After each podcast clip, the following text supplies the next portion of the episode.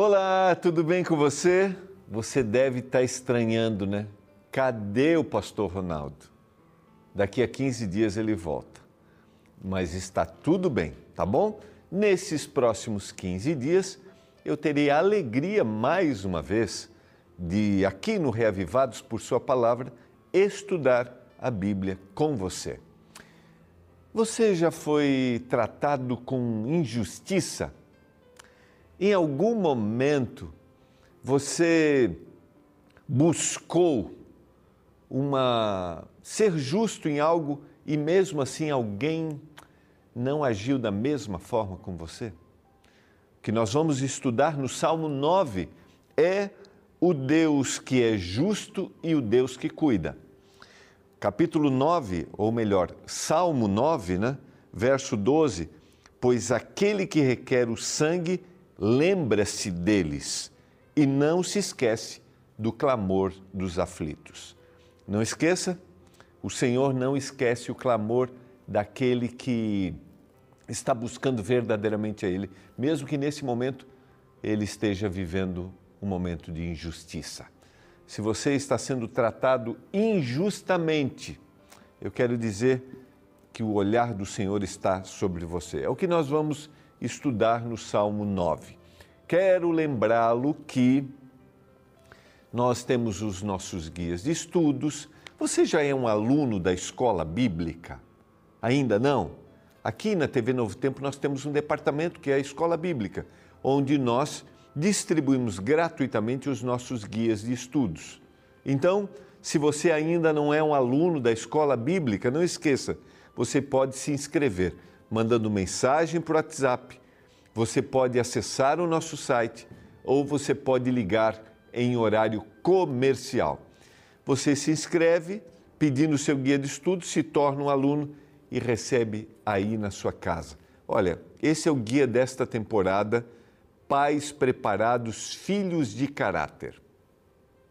Eu tenho a certeza que vai ser uma grande bênção para você e para sua família, tá bom? Não esqueça, você também pode acompanhar as nossas reflexões do Reavivados através do nosso canal no YouTube, através do Deezer e através do Spotify. Compartilhe com seus amigos, motive.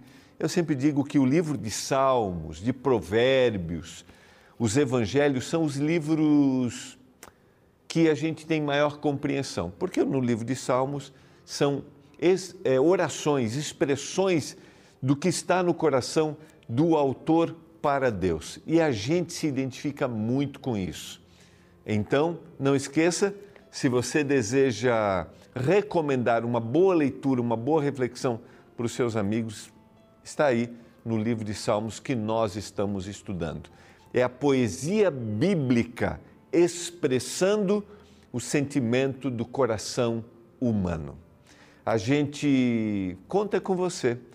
Tenha o seu guia de estudos, compartilhe e vamos juntos levar a mensagem de salvação a todas as pessoas. Eu também quero aproveitar esse momento para agradecer a você que é um anjo da esperança e que, por causa da sua doação mensal, nós podemos distribuir os nossos guias de estudos aos nossos telespectadores gratuitamente. Obrigado a você que é um anjo da esperança, você que acredita na mensagem que a Novo Tempo traz e você que faz com que a gente realize os programas através da rádio, através da TV e através da web. A gente vai para o intervalo, é rapidinho, e a gente volta hoje para estudarmos o Salmo 9.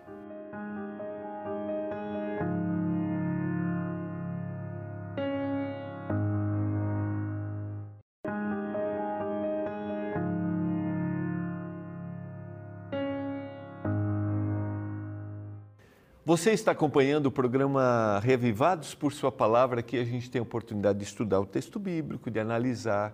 A gente está lendo o livro dos Salmos. Neste livro, a gente tem uma estrutura que a gente chama poética. É, a poesia bíblica é diferente da poesia que a gente tem. Né? A nossa poesia ela está mais associada à rima, né? O fonema ele é, rima, como por exemplo, né? Batatinha, quando nasce, espalha a rama pelo chão. Então ele rimou. A segunda estrofe rimou com a primeira estrofe. Na poesia hebraica, não. A gente pode ter, por exemplo, uma, uma no primeiro verso, é, no segundo verso, um, uma ideia que amplia o primeiro. O segundo verso que pode contrastar com o primeiro. Então a gente tem uma diferença. É interessante quando a gente lê, por exemplo, olha aqui. Louvar-te-ei, Senhor, de todo o meu coração. Cantarei todas as tuas maravilhas. E agora ele vai ampliar a ideia. Alegrar-me-ei e exultarei em ti ao teu nome, ó Altíssimo. Eu cantarei louvores. E agora ele vai contrastar na sequência. Pois ao retrocederem os meus inimigos, tropeçam e somem-se na sua presença. Porque sustentam o meu direito e a minha causa, no trono te assentas e julgas retamente. Então, é uma estrutura diferente da que a gente está acostumado, mas eu queria te motivar a ler é, sempre numa visão de, é, de paralelo, ou ampliando ou contrastando a ideia. No Salmo 9, o contexto do salmo é justiça e cuidado. Na sequência, a gente vai estudar o Salmo 10, por exemplo, ele vai ter questionamentos sobre a injustiça, os perversos, como são injustos e Deus não faz nada. No Salmo 9, que é um salmo de Davi, ele sabe que Deus é justo e que Deus vai cuidar. Por isso que ele começa o salmo louvando, exaltando e se alegrando. Por quê? Porque ele sabe que existe a injustiça. No verso 5 ele vai dizer, ó, repreende as nações destróis o ímpio e para todo sempre, para todo sempre lhes apagas o nome. Quanto aos inimigos, estão consumados. Suas ruínas são perpétuas. Arrasaste as suas cidades até a sua, sua memória pereceu. Basicamente, esse salmo, ele vai apresentando a ideia de como Deus vai agir com aquele que não quer saber da sua vontade. Eu quero que a gente pense um pouquinho. A certeza de que Deus governa de forma justa, mesmo onde há injustiça. Nós vivemos num mundo em que não tem jeito, enquanto Jesus não voltar nós viveremos injustiça. Mas Deus age com justiça. Por que é importante que a gente focalize na justiça de Deus? Nada do que acontece neste mundo está fora do controle de Deus, mesmo que a gente passe por situações inexplicáveis, mesmo que a gente todos os dias veja situações injustas. Mas quanto mais eu focalizo na justiça de Deus, maior será a minha confiança nele. Quanto mais eu focalizo em, naquilo que Deus está fazendo e no resultado daquele que não está ligado a Deus, mais eu tenho a certeza de que este é o caminho. E o caminho não é um caminho para fugir do resultado negativo daquele que se afastou. Não. Porque a gente não segue a Deus por temor, nós seguimos a Deus por amor. Por isso, olhar para Deus, que Deus é justo, que o resultado será negativo para aquele que não está com Deus, me faz confiar em Deus e ver que vale a pena, que este é o caminho. Estou falando para você neste momento que acha que o caminho não vale a pena? Estou falando para você neste momento que está cansado de fazer o que é correto e talvez só sofrer decepções? Focalize no cuidado. O Salmo 9 é um salmo para intensificar minha confiança em Deus. E eu leio alguns versos. O Senhor permanece no seu trono eternamente. Trono que erigiu para julgar. Ele mesmo julga o mundo com justiça, administra os povos com retidão. Quando a gente olha para o cenário mundial, talvez a gente tenha até um olhar diferente. A gente diga assim: por que isso está acontecendo em determinado lugar? Por que essa situação?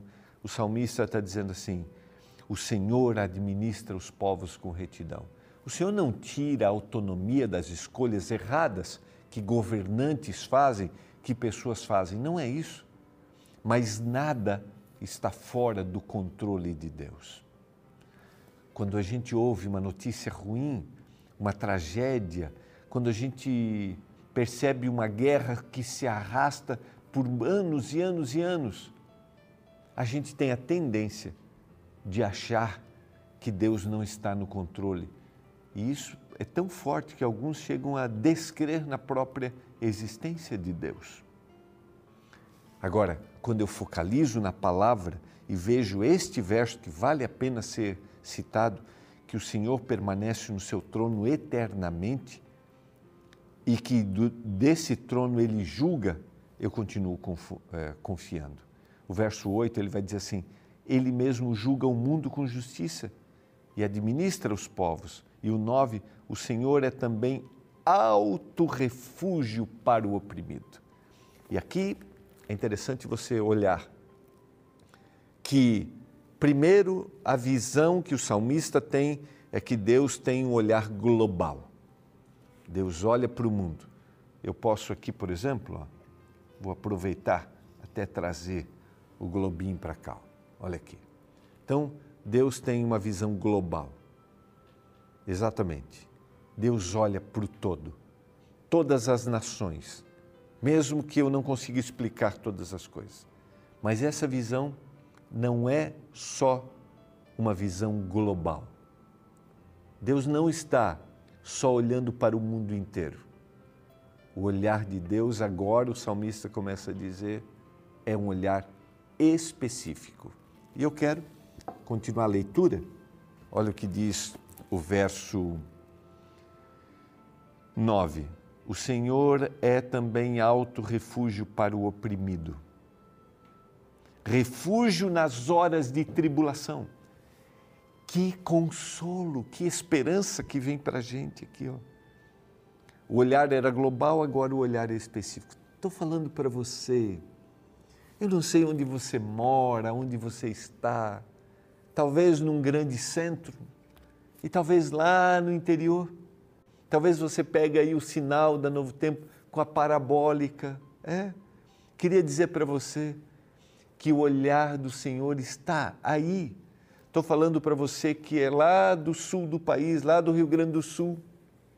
Estou falando para você que está lá no norte do país, lá no nordeste Talvez você está lá na, na Transamazônica e você pega o nosso sinal pela parabólica, não importa. Talvez estou falando para você que está no centro de São Paulo, de Belo Horizonte, de Salvador, do Rio de Janeiro. O olhar de Deus repousa sobre sua casa, sobre sua vida. O Senhor é alto refúgio para o oprimido refúgio nas horas de tribulação. Verso 10: Em ti, pois, confiam os que conhecem o teu nome. Porque tu, Senhor, não desamparas. Você conhece o nome do Senhor? Talvez você esteja vivendo um momento distante dele, mas se você voltar à sua história, você poderia me contar inúmeros momentos em que você viu a mão de Deus. Mas o processo da vida, o dia a dia te afastaram desse Deus. Mas você sabe que o olhar do Senhor está aí. Ele continua dizendo: Cantai louvores ao Senhor que habita em Sião, proclamai entre os povos os seus feitos pois aquele que requer o sangue lembra-se deles e não se esquece do clamor dos aflitos. Deus não esquece de você. Talvez você me diga assim, pastor, Deus se esqueceu de mim. Não. Tenha certeza disso. Volte seu olhar para Ele. Ele não esqueceu. Ele sabe do que está no seu coração. E agora o salmista faz um pedido para Deus: compadece-te de mim, Senhor. Vê a que há sofrimentos, me reduziram os que me odeiam. Tu que me levantas das portas da morte. Você tem a impressão de que Deus esqueceu de você? Que tal fazer o clamor que o salmista faz? Compadece-te de mim, Senhor. É bem provável que o contexto desse texto esteja num momento difícil e, e, Davi teve vários momentos desafiadores, momentos de perseguição, foi perseguido por Saul, depois o seu próprio filho Absalão fez uma, né, uma trama para tomar o seu reino e ele teve que fugir. Ele está aqui clamando: compadece-te de mim, Senhor. E ele continua enfatizando: afundam-se as nações na cova que fizeram, no laço que esconderam, prendeu-se-lhes o pé. Ele volta a afirmar o cuidado de Deus. Faça conhecido o Senhor pelo juízo que executa. Enlaçado está o ímpio nas obras das suas próprias mãos. Ele volta a reforçar isso. Os perversos serão lançados no inferno e todas as nações que se esquecem de Deus. Lembrando aqui que inferno é a destruição final, conforme a descrição do Apocalipse. No texto bíblico, não é um local existente, mas um local que existirá por um determinado período para que a justiça de Deus realmente se cumpra definitivamente. Essa ideia de que é um local existente, que a gente né, busca o Senhor porque tem medo, não é bíblico, como eu mencionei. Eu busco ao Senhor porque eu sei que nele há verdadeira vida.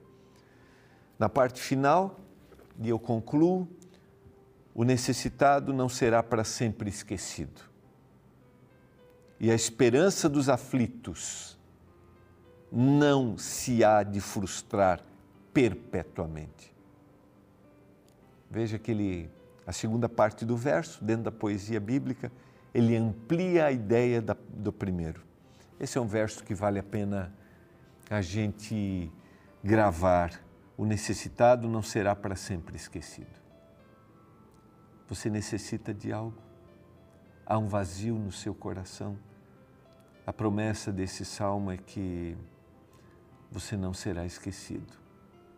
Ainda que demore, não, você não será. Falta esperança para você, você está aflito.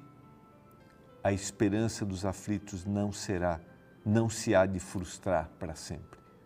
Nós podemos passar por momentos de frustração? Podemos. Vivemos num mundo de pecado. Talvez você confiou em alguém e esse alguém traiu sua confiança. Lembre-se, a sua frustração sua frustração não será para sempre. Levanta-te, Senhor, não prevaleça o mortal. Sejam as nações julgadas na tua presença. E o último verso: infunde-lhes, Senhor, o medo. Saibam as nações que não passam de mortais. Nenhuma ação humana contra um filho de Deus dura para sempre. Nenhuma ação humana contra um filho de Deus será vitoriosa. Porque se Deus é por nós, quem será contra nós?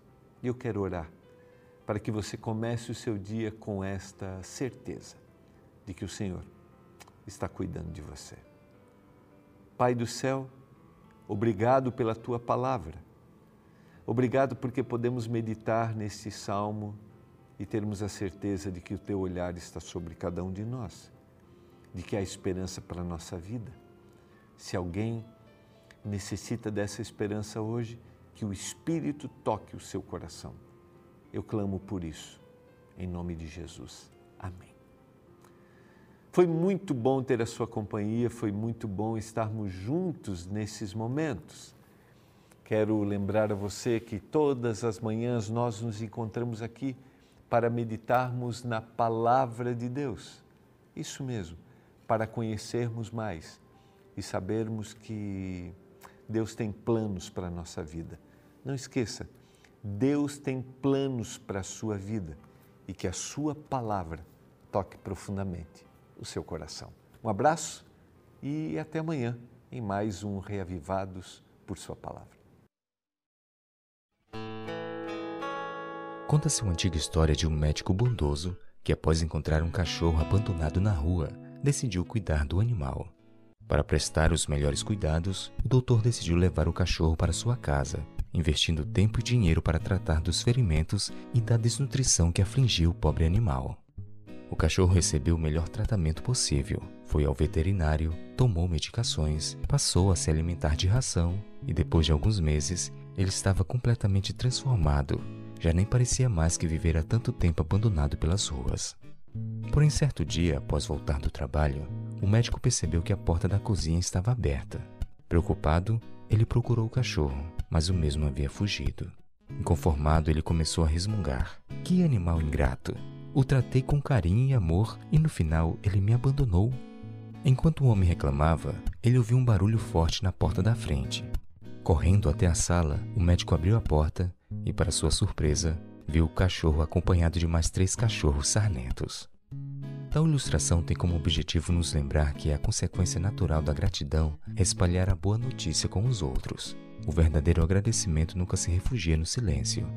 Ele sempre quer compartilhar o que aconteceu com ele, é uma reação natural. Interessante que na Bíblia, especificamente no Salmo 9, encontramos um texto classificado como cântico de gratidão. Isso porque o texto convida os leitores a expressarem agradecimentos pelas bênçãos recebidas. Logo nos versos iniciais lemos: Louvar-te-ei, Senhor, de todo o meu coração. Contarei todas as tuas maravilhas. Alegrar-me-ei e exultarei em ti. Ao teu nome, ó Altíssimo, eu cantarei louvores. Me chama a atenção que os dois primeiros verbos que aparecem no salmo são bem significativos. Primeiro surge na expressão louvar de todo o coração, o qual demonstra a alegria que toma de conta daquele que tem a confiança em um poder sobrenatural que conduz sua existência.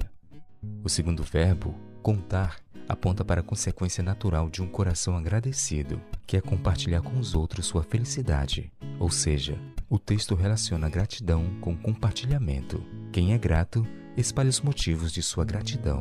Diante de tal princípio, me permita te questionar: Deus é algo importante para você? Antes de você falar alguma coisa, apenas reflita no quanto você fala dele para as outras pessoas.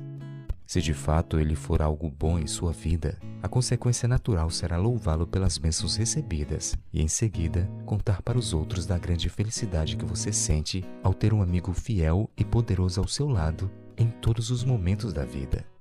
Então, se você tem uma gratidão, não se cale, compartilhe com os outros o que Deus tem feito em sua vida.